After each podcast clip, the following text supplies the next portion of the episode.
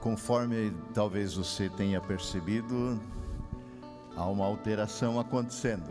Quem deveria estar aqui com a gente hoje é o Celso, o missionário lá do Dorcas. É, ele acabou não passando muito bem esse final de semana. Ainda sábado, mais uma vez, é, se sentiu mal e acho que o médico deu uma dura nele para dar uma relaxada, uma descansada. Então, eu estou ah, assumindo aqui o lugar do Celso hoje. É, queremos trazer ele posteriormente também em nossas orações, clamando que ele se restabeleça o quanto antes. Sendo assim, eu ainda me sentei ontem à noite para tentar manter a nossa caminhada que vínhamos tendo é, e não quebrar essa rotina, sendo que domingo que vem nós também temos o retiro, é, que vínhamos trabalhando sobre sermos transformados à medida que contemplamos a palavra de Deus, contemplamos a face de Cristo, por assim dizer, de glória em glória, na medida que olhamos para o Senhor sendo transformado a sua imagem e semelhança através da ação e do poder do seu Santo Espírito. E nessa trajetória nós é, tocamos muito numa das coisas assim bastante essenciais, que é a questão do orgulho. É, me lembro de ter feito essa pergunta algumas vezes, ultimamente não fiz, então eu repito hoje. Você já refletiu a respeito se você é uma pessoa orgulhosa? É, a gente talvez de pronto costuma dizer que não, mas os nossos atos muitas vezes revelam essa nossa posição de vida, na forma como a gente é prepotente, arrogante, altivo, na forma como queremos controlar tudo e todos, nos auto-justificar. Falamos de, que o orgulho a soberba, a prepotência, a arrogância, a altivez, eles estão na raiz do pecado humano. Foi com essa perspectiva que o próprio Satanás, ali na serpente, já no jardim do Éden, é, faz essa proposta que foi acolhida à reveria da vontade de Deus, literalmente expressa, de, ah, de perceberem que essa árvore fica atraente a árvore do conhecimento do bem e do mal, porque ela nos pode projetar na direção de sermos como Deus, conhecedores de tudo, controladores de tudo. E Pedro nos desafia em 1 Pedro 5,5, eu retomo essa palavra sempre de novo: sejam todos humildes uns para com os outros, porque Deus se opõe, Deus resiste aos orgulhosos, mas concede graça aos humildes. Deus resiste, se opõe aos orgulhosos, mas concede graça aos humildes. Assim, Deus sempre de novo procura de alguma forma expor esse nosso problema. Não para nos humilhar, por assim dizer, Ele espera que a gente se humilhe, que a gente caia por terra, que a gente se arrependa, que a gente reconheça essa nossa problemática grave. E aí ele pode nos, por exemplo, como a gente falou, nos mandar ou nos permitir um problema com, a qual, com o qual a gente não consegue lidar, para expor a nossa incapacidade de realmente controlar as coisas, de sermos senhores. Falamos do comandante Naamã, que teve lepra e teve aquele encontro, né, com Eliseu, e ele teve que ser, vamos dizer assim, reconhecer que com a sua altivez, com toda a grana que ele veio na carruagem, ele não consegue comprar os benefícios de Deus. Mas Deus os dá graciosamente a quem o busca em humildade. Falamos que Deus pode também nos dar uma ordem, nos dar uma, uma tarefa é, com a qual a gente não quer lidar muito, muito menos obedecer, e dessa forma Deus também expõe o nosso egocentrismo, como aconteceu com o profeta Jonas, que fugiu para Tarsis em vez de ir para Nínive, porque ele tinha praticamente certeza, como ele mesmo fala, que se eu for para Nínive anunciar a possibilidade do arrependimento, eles vão se arrepender. E ele não queria ver esse povo salvo de forma nenhuma. Em terceiro lugar, falamos que Deus pode também utilizar uma consequência de algum pecado que a gente tenha realizado, cometido, e, e que a gente não consegue controlar essas consequências para expor o nosso pecado, expor essa nossa tendência de acharmos que ainda assim conseguimos controlar tudo e não precisamos abrir o nosso coração para o Senhor, como a gente falou do rei Davi. Antes dele falamos de Saul, como ele procurava justificar o seu pecado, enquanto que Davi, um homem segundo o coração de Deus, acaba o confessando. Então, o pecado encoberto pode levar a pessoa, a nós, é, a pensar que nós somos invencíveis. O pecado nos torna tão altivos que a gente acha que a gente é indestrutível que consegue controlar todas as situações, também as consequências do pecado. E isto nos torna tremendamente arrogantes, tremendamente arrogantes. E em quarto lugar, é, hoje queremos ainda o quinto, na verdade já, queremos olhar para uma questão que Deus pode é, se revelar de uma forma incompreensível de um, é, atuar de uma forma que vai contrária a toda a nossa racionalidade ou lógica de vida, para que ele se exponha como soberano que é e ao mesmo tempo mostre a nossa finitude, a nossa pequenez, a necessidade que temos de adorá-lo e nos submeter aos seus pés.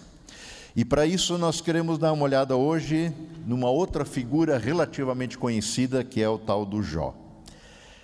Quando a gente fala em Jó, o que, que vem à sua cabeça? O que, que vem à sua mente? O que, que você logo pensa ou lembra a respeito desse homem?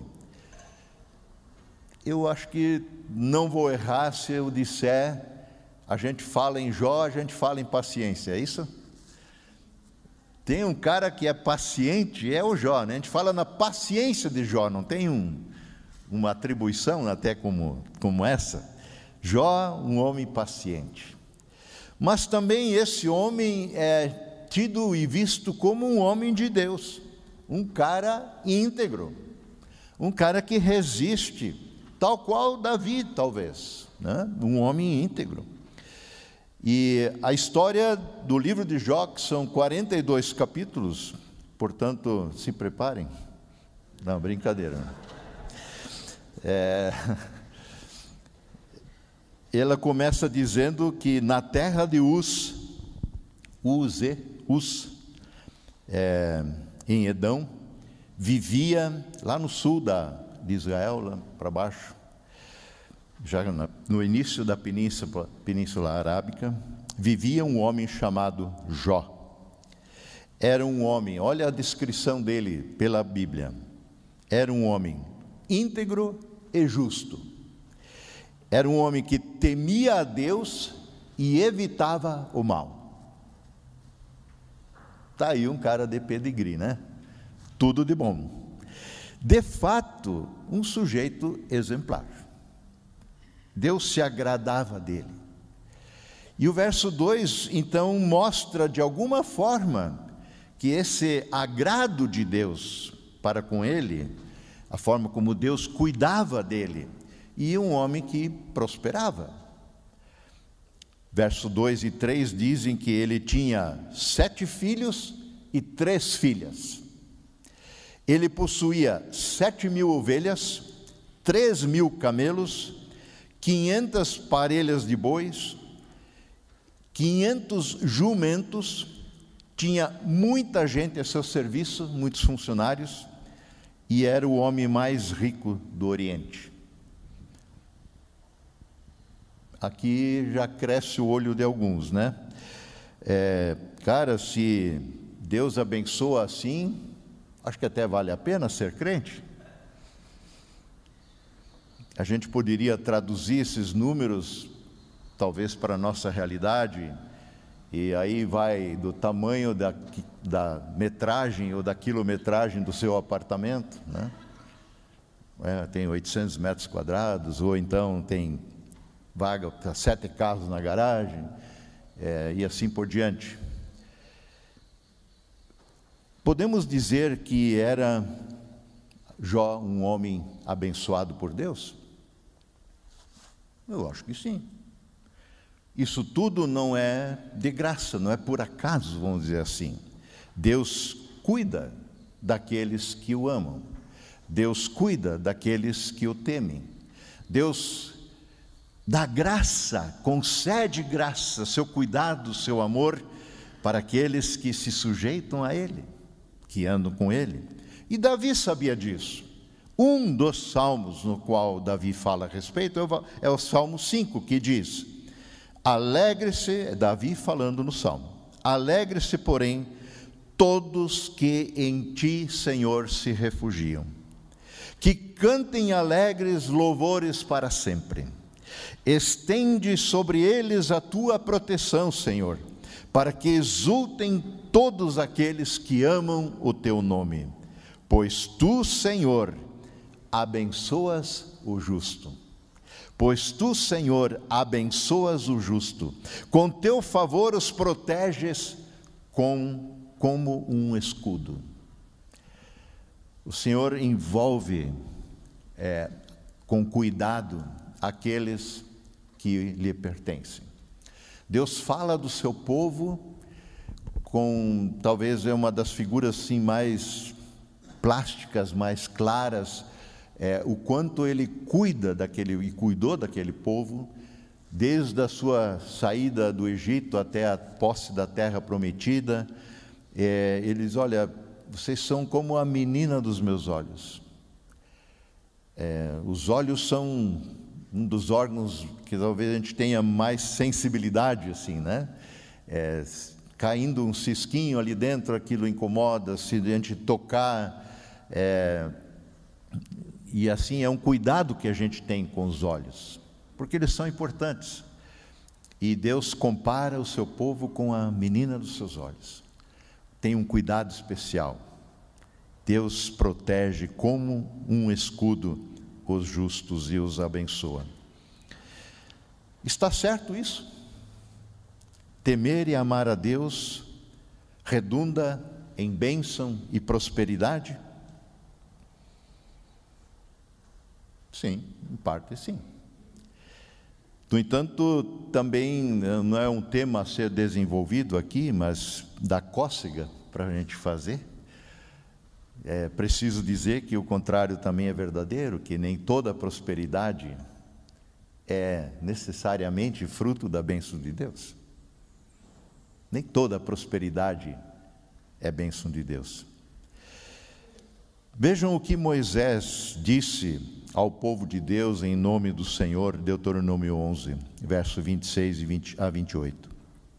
Ele diz assim: Prestem atenção, meu povo. Hoje estou pondo diante de vocês duas escolhas: bênção ou maldição. Bênção ou maldição. Opções.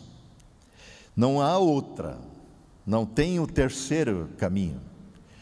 As opções são estas, e o Senhor as apresenta: bênção ou maldição.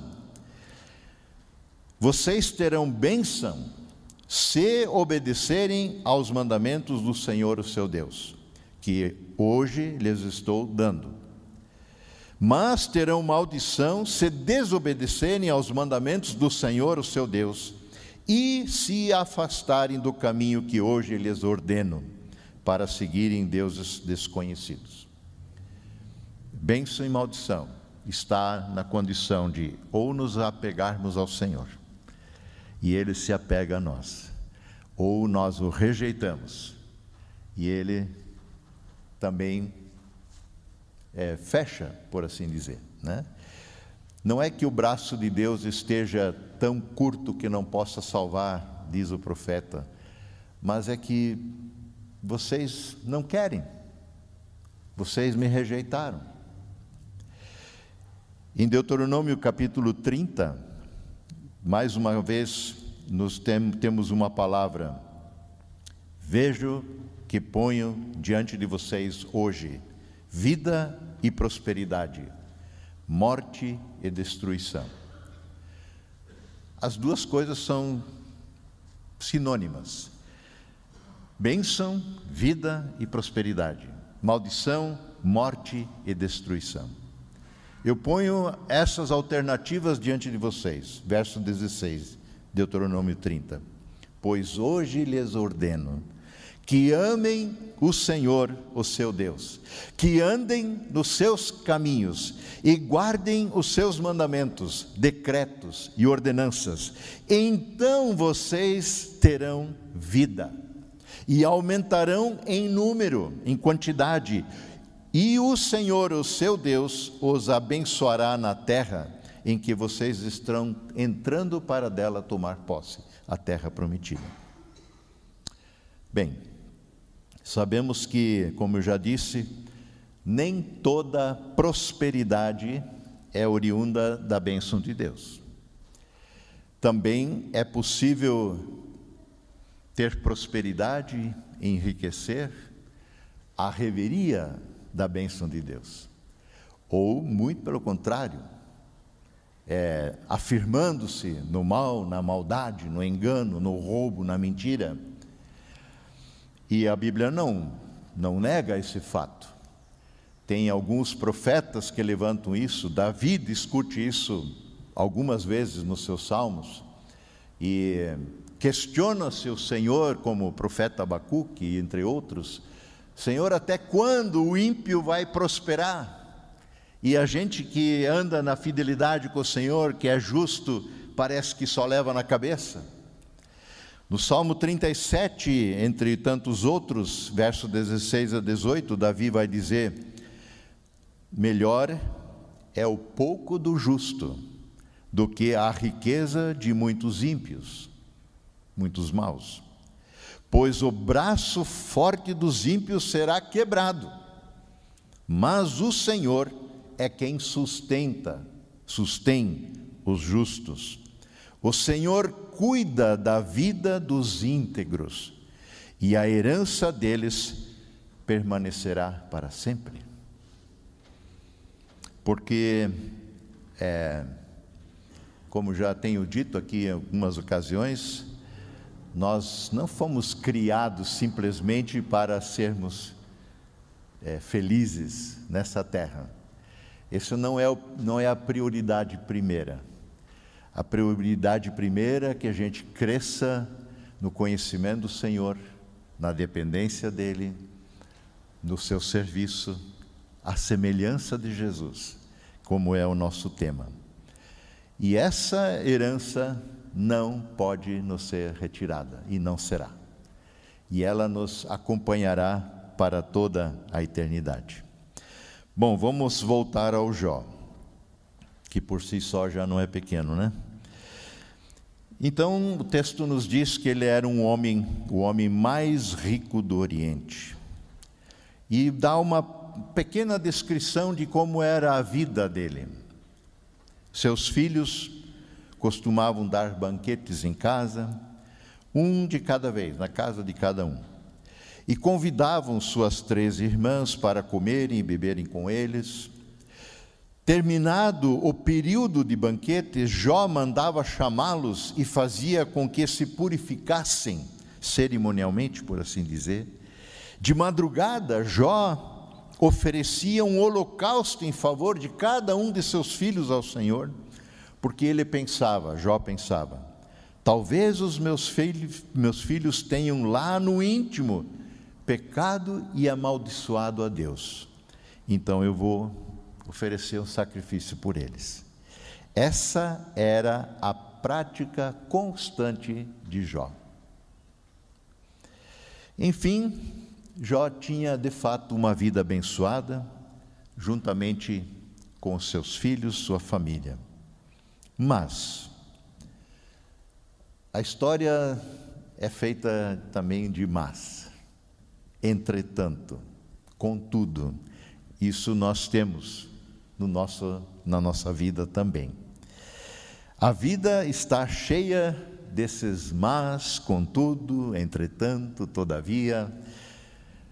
Certo dia, verso 6 do livro de Jó, um dia qualquer, algo acontece longe de Jó, longe de nós, apesar de nós, sem nossa interferência, de forma alguma.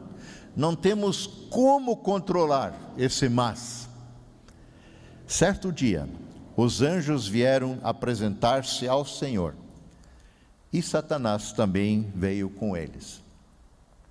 E o Senhor disse a Satanás: De onde é que você vem? E Satanás respondeu ao Senhor: De perambular, perambular pela terra e andar por ela. É, Pedro vai dizer que o, o diabo anda ao derredor, né? circulando para ver se consegue devorar alguém. Verso 8: Disse então o Senhor a Satanás: E nessa tua andança por aí, você por acaso reparou no meu servo Jó? Você conhece o Jó? Sabe onde ele mora?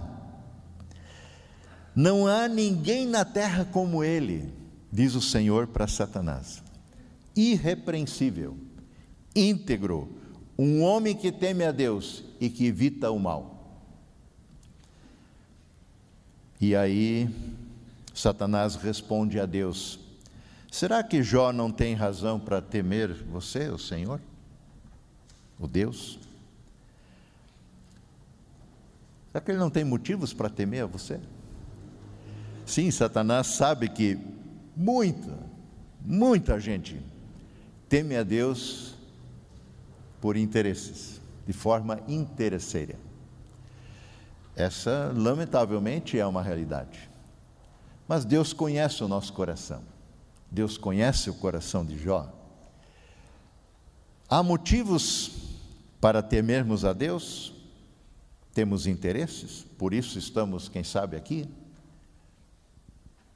Verso 10 continua a conversa e Satanás diz para Deus: Acaso você não colocou uma cerca em volta dele? Não colocou uma cerca em volta da família dele? Você não colocou uma cerca em volta de tudo que ele possui? Ninguém toca nesse homem? Claro que ele vai temer você. Tu mesmo tens abençoado a ele em tudo que ele faz, de modo que todos os seus rebanhos estão espalhados por toda a terra.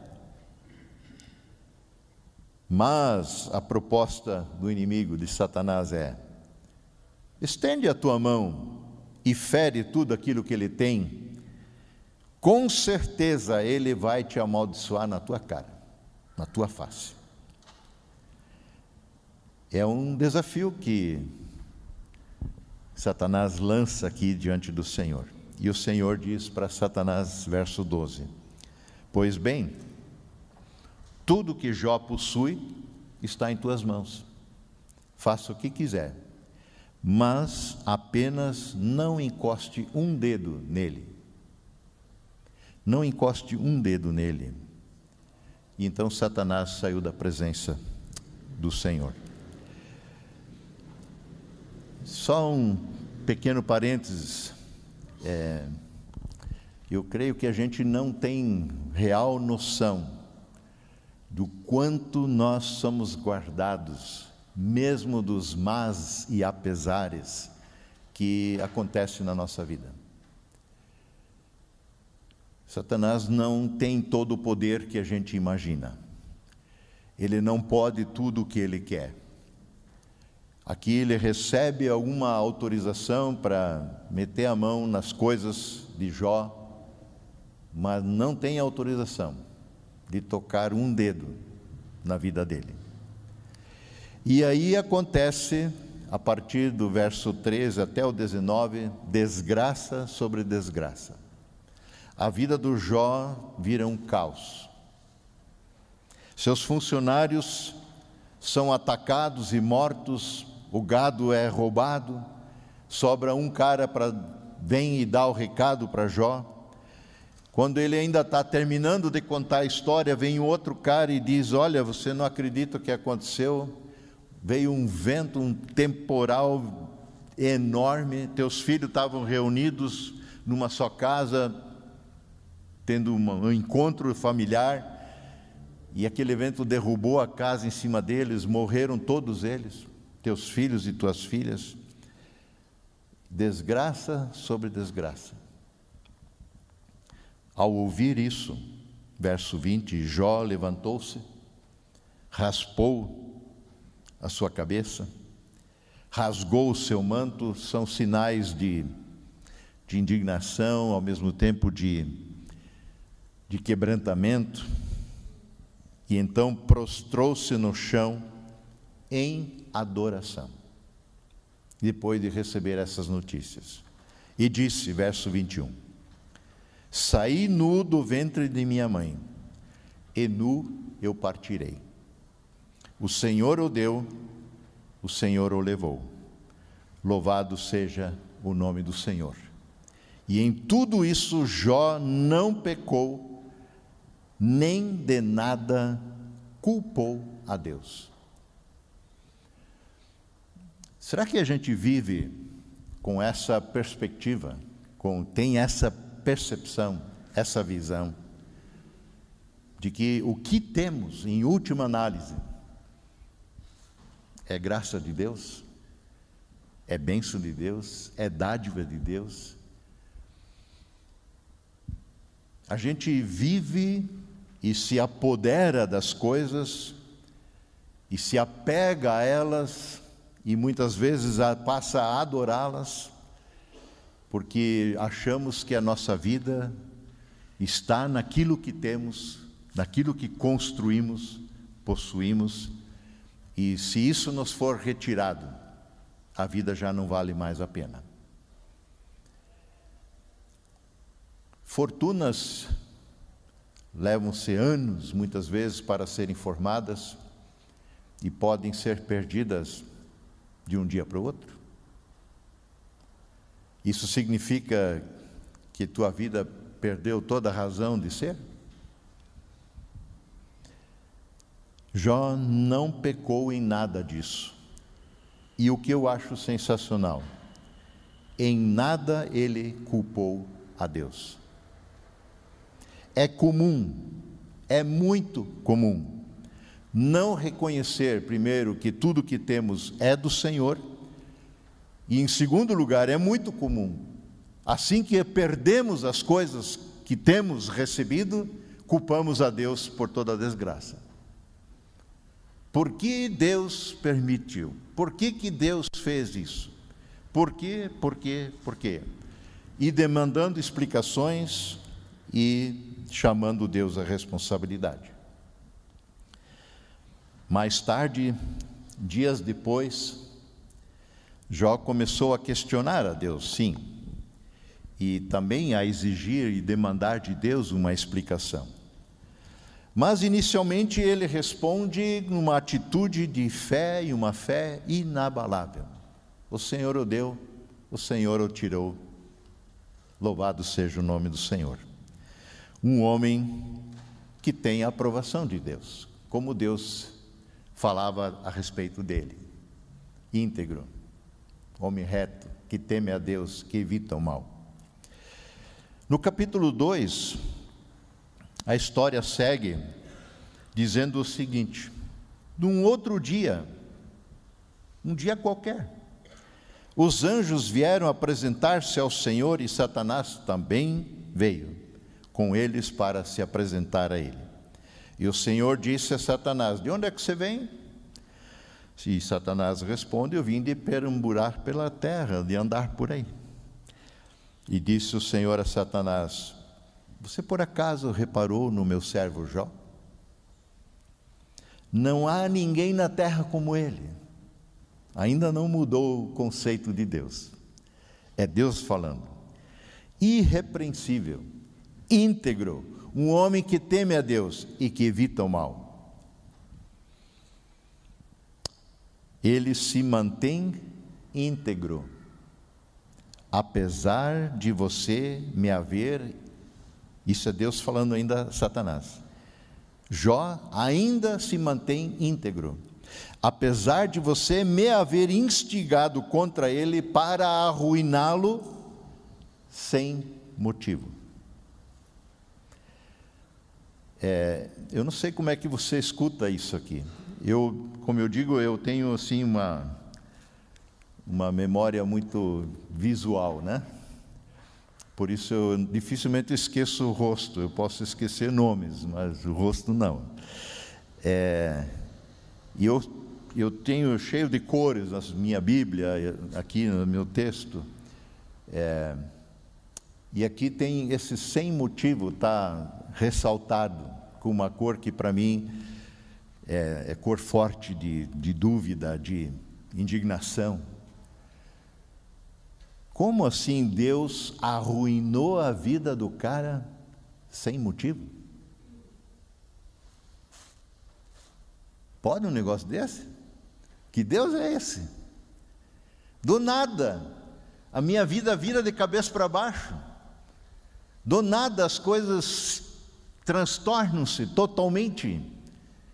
E a gente procura uma justificativa, mas o que está acontecendo? Será que eu errei, eu pequei, o que, que eu fiz, o que, que aconteceu, quem é o culpado disso? E Deus aqui interpela o inimigo e diz: Você me instigou a arruiná-lo sem motivo. Não tinha motivo, porque Deus via em Jó, um homem irrepreensível, íntegro, que teme a Deus e evita o mal. Por que arruinar a vida dele? Verso 4, capítulo 2. Satanás então faz uma segunda proposta: pele por pele. Um homem dará tudo o que tem por sua vida. Estende a tua mão e fere a sua carne e os seus ossos. Com certeza ele vai te amaldiçoar na tua cara. Toca na saúde dele. Toca na integridade física dele. Pega mais pesado com ele. O que você fez parece que não é o suficiente. Pele por pele e o cara vai berrar. Ele vai mostrar quem ele é. E o Senhor disse para Satanás: Pois bem, ele está nas suas mãos, mas apenas poupe a vida dele.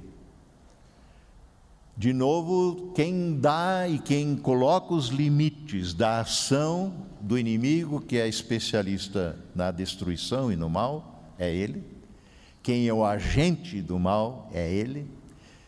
E ele Talvez isso é, como eu digo, Deus está se apresentando aqui, se revelando de uma forma extraordinária que vai além da nossa compreensão, para mostrar a nossa finitude, a nossa pequenez em compreender a grandiosidade de Deus. E ele autoriza ou usa o próprio Satanás para as suas finalidades. Verso 7: Saiu, pois, Satanás da presença do Senhor, meio que, isso aí é invenção minha, né? Deixa comigo. Nesse aí eu manjo. E ele afligiu Jó com feridas terríveis, da sola dos pés ao alto da cabeça. Então Jó apanhou um caco de louça com o qual ele se raspava para coçar, que já as unhas não chegavam, de tantas feridas, e sentou-se sobre um monte de cinzas, que era um sinal de falência total. E aí vem a querida esposa de Jó, com conselho. E aí, Jó, você ainda mantém a tua integridade? Amaldiçoa a Deus e morra, cara. Uma vida dessa, você ainda mantém a tua integridade? Você persiste em permanecer temente a Deus, um Deus desse? Um Deus que aparentemente não te honra, não te ama, não cuida mais de você, te abandonou. Abandona-o e morre. Essa vida não vale a pena. Alguma vez você já ouviu algo assim ou pensou em algo assim? Muitas vezes, quando a nossa condição nos leva para o fundo do poço, seja pelas circunstâncias que foram, financeiras, de saúde, familiares, vale a pena continuar vivendo? Deus me abandonou? Eu me lembro daqueles dois anos que eu estive encostado para tratamento da tuberculose, já passou, viu? Só do terceiro banco para lá que está livre. É, eu de manhã abria os olhos às vezes e me perguntava: Deus me dá um bom motivo para sair da cama hoje. Que eu sei que eu vou levar uns 10 minutos para ir daqui do quarto até a cozinha, que não conseguia mais nem andar, para tomar o café, não conseguia ler,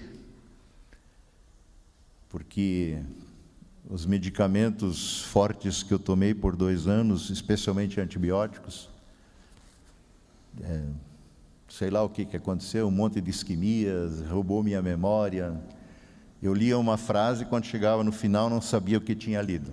Então não fazia sentido a leitura. Me dá um bom motivo para continuar a viver. Afinal, temer a Deus deve ter alguma vantagem, senão não vale a pena, não é? Por que temer um Deus assim? Que quando eu mais grito por socorro, parece que fecha os seus ouvidos? verso 10. E Jó respondeu a sua mulher a essa proposta indecente: Você fala como uma insensata, uma doida. Aceitaremos o bem dado por Deus e não aceitaremos o mal que vem dele? A gente é predisposto e muito animado em acolher toda a bênção toda a prosperidade. Nossa, meus negócios estão indo a vapor, graças a Deus por isso. E quando os negócios não vão como a gente espera, e em tudo isso Jó não pecou com os lábios. Então Jó recebeu, recebe a visita de três amigos que se solidarizam com ele passa um tempo sentado sem dizer nada, ouvindo, ou sentado chorando com ele. Só no capítulo 3, Jó começa então a questionar o porquê do seu nascimento. Por que eu não nasci morto? pergunta ele. Por que não morri no ventre da minha mãe? E no capítulo 23, vejam que está rendendo, né? É que o horário está. E no capítulo 23, Jó anseia então por uma audiência com Deus para apresentar o seu caso a Deus e descobrir, afinal, por que tudo isso teve que acontecer comigo. Os seus amigos não lhe servem de consolo. Tudo o que dizem, discutem e tentam justificativas não faz sentido para Jó. Afinal, Jó não está sendo julgado pelos seus pecados. Assim ele também percebia, como supõem os seus amigos. Eles acham que você, algum momento, você fez alguma coisa para merecer tudo isso daí. Porque Deus não vai fazer um negócio desse por nada, sem motivo, como diz o nosso texto. A integridade espiritual de Jó estava sendo literalmente testada, provada por Satanás. Afinal, pergunta: crente sofre? Crente passa por provações? Crente é alvo de bala perdida? Negócio de crente entra em falência? Filhos de crente morrem? Sim, passamos por provações. Eu volto só, como eu estou no Antigo Testamento, sem citar o Novo, Deuteronômio 8, eu acho impressionante essa palavra do Senhor, de Moisés.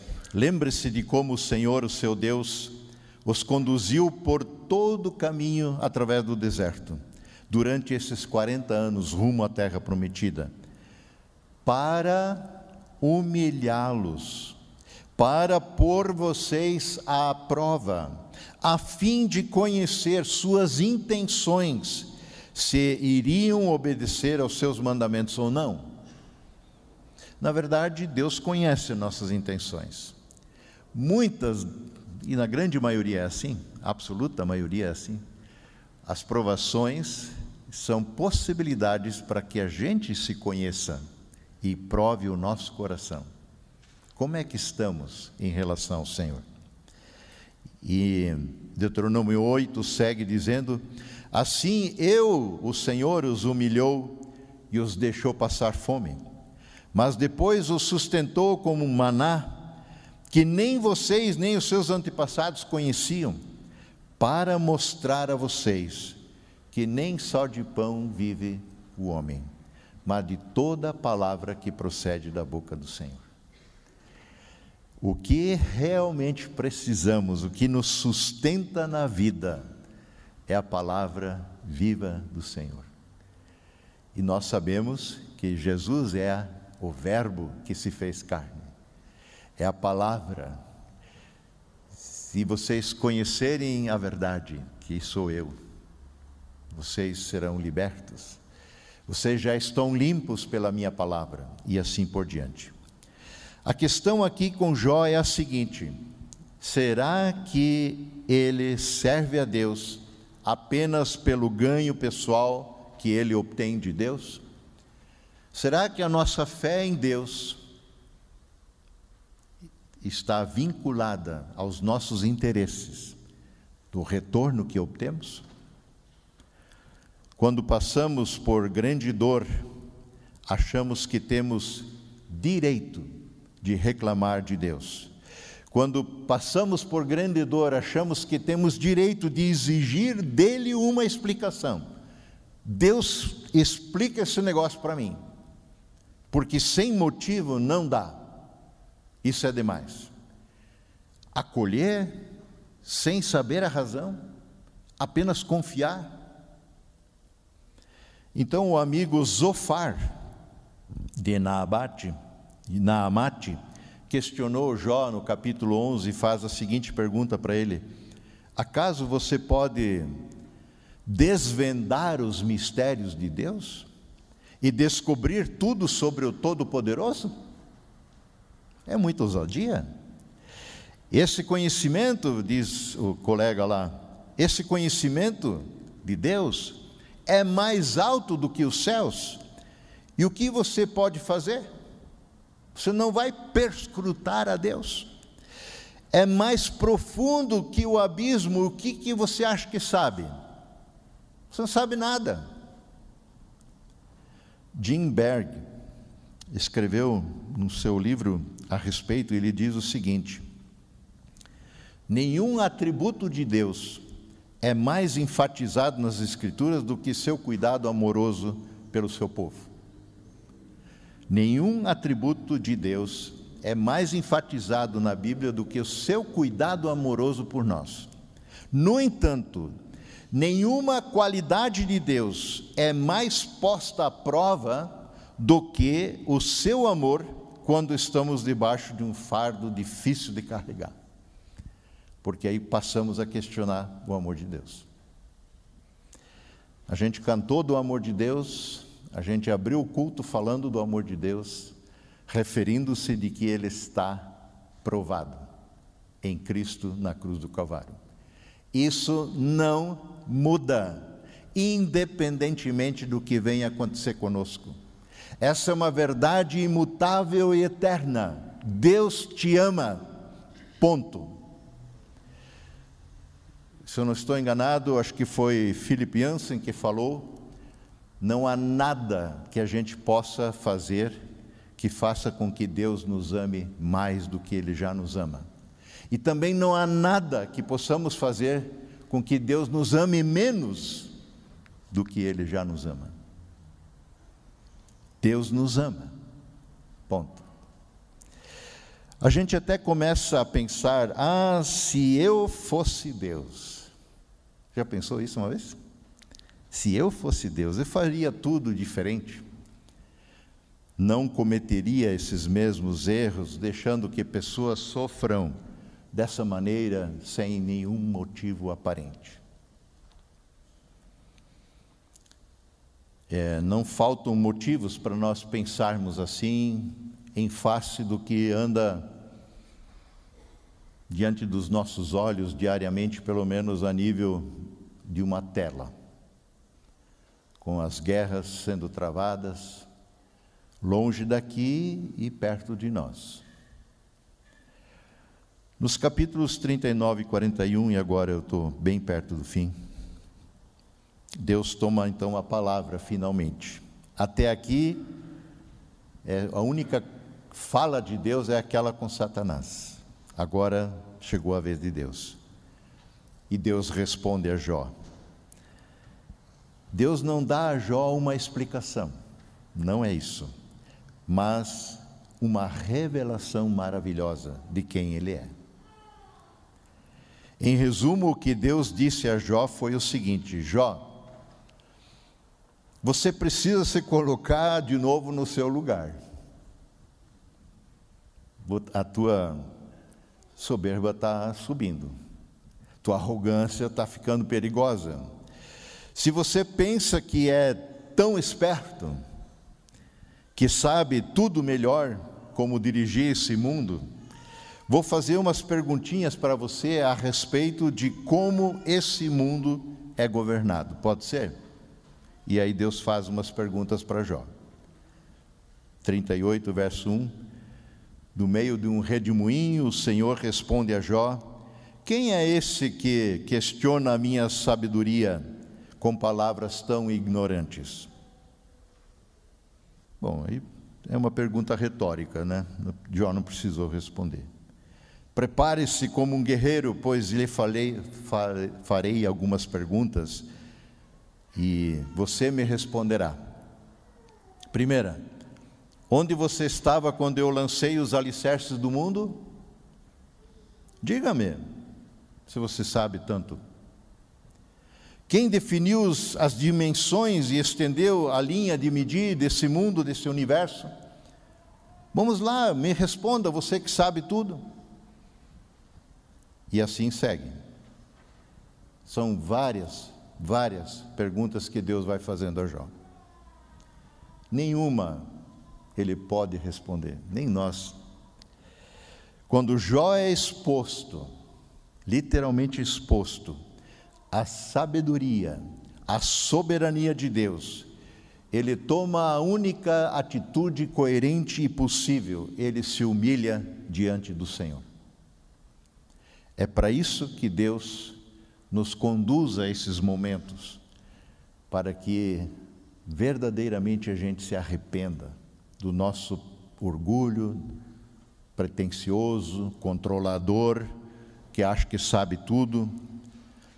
E o verso 42, capítulo 42, versos seguintes diz assim, finais ali. Então Jó respondeu ao Senhor, depois daquele monte de pergunta que ele não sabia responder uma única. Eu sei que tu podes fazer todas as coisas. E ninguém, ninguém pode frustrar os teus planos. Você me perguntou, Senhor, quem é esse que com tanta ignorância questiona a minha sabedoria? Sou eu. Falei de coisas que eu não entendia, coisas maravilhosas demais que eu não conhecia, mas falei. Você disse: ouça e eu falarei eu lhe farei perguntas e você me responderá. Foi o que Deus disse para Jó. Antes, diz Jó, eu só conhecia o Senhor de ouvir falar. Agora, hoje, eu te vi como meus próprios olhos. Antes eu te conhecia só de ouvir falar. Hoje os meus próprios olhos te viram. Hoje eu contemplei quem é o Senhor. Hoje eu pude ver quem é o Senhor. Gente, essa é a nossa oração. Existe uma distância enorme entre ouvir falar e conhecer. Porque conhecer é um conceito bíblico que sempre está vinculado ao relacionamento. Ouvir falar é tomar conhecimento, é ser informado, ter informações, é ler uma biografia.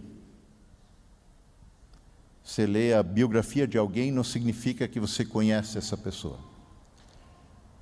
Conhecer a Deus é vê-lo é percebê-lo intimamente, relacionar-se com ele.